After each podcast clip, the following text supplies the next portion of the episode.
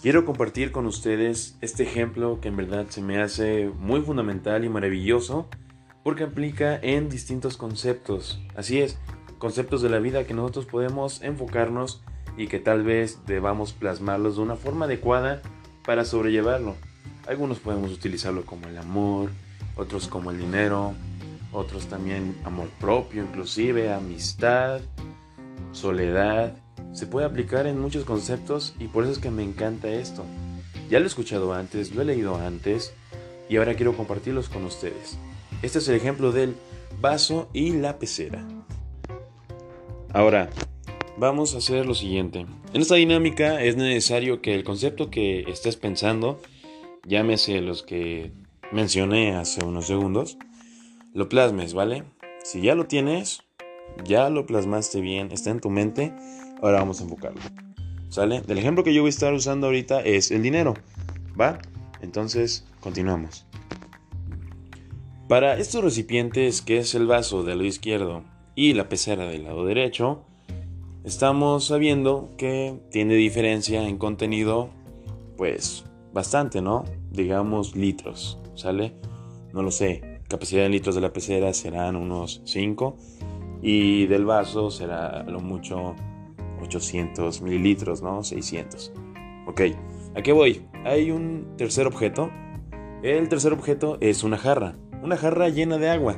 Los litros que quieran. Digamos los 5 o 10 litros, ¿va? Esa jarra de agua, al ejemplo que yo les estoy comentando, que yo estoy utilizando, es el dinero. Tú puedes utilizar el concepto que hayas elegido, ¿ok? La jarra de agua que tengo aquí sujetando es completamente todo el dinero, todo, todo, todo. Es decir, millones, ¿sale? De pesos, dólares, euros, lo que quieras, millones, ¿va? Y el recipiente, vaso y pecera es la cantidad en mentalidad que tenemos en que nos hemos desarrollado, trabajado, estudiado, etc. ¿Qué tanta mente abierta tenemos para el dinero? ¿Ok? Ahora voy a proceder. Voy a llenar con la jarra de agua el vaso, ¿sale? Lo empiezo a llenar, llego hasta el límite y comienza a desbordar rápidamente. ¿A qué voy con esto? Eso que empieza a desbordar quiere decir que no pudo controlar. La persona que tiene la mentalidad del vaso no logró controlar tener esos millones. ¿Ok? No lo logró contener y se desbordó. Entonces, esa agua que está son las malas emociones, malas decisiones, lo mismo de que tuvo tanta emoción de recibirlo, lo gastó en todo. ¿Vale? Lujos innecesarios, viajes, comidas. En vez de haberlo invertido para seguir generando, decidió derrochar. ¿Ok? Y eso es porque no estaba preparada la mente de esa persona a recibir tanto dinero. Ahora vamos con la pecera. Nuevamente la jarra está llena y comenzamos a vaciarla. ¿Sale? Se está vaciando.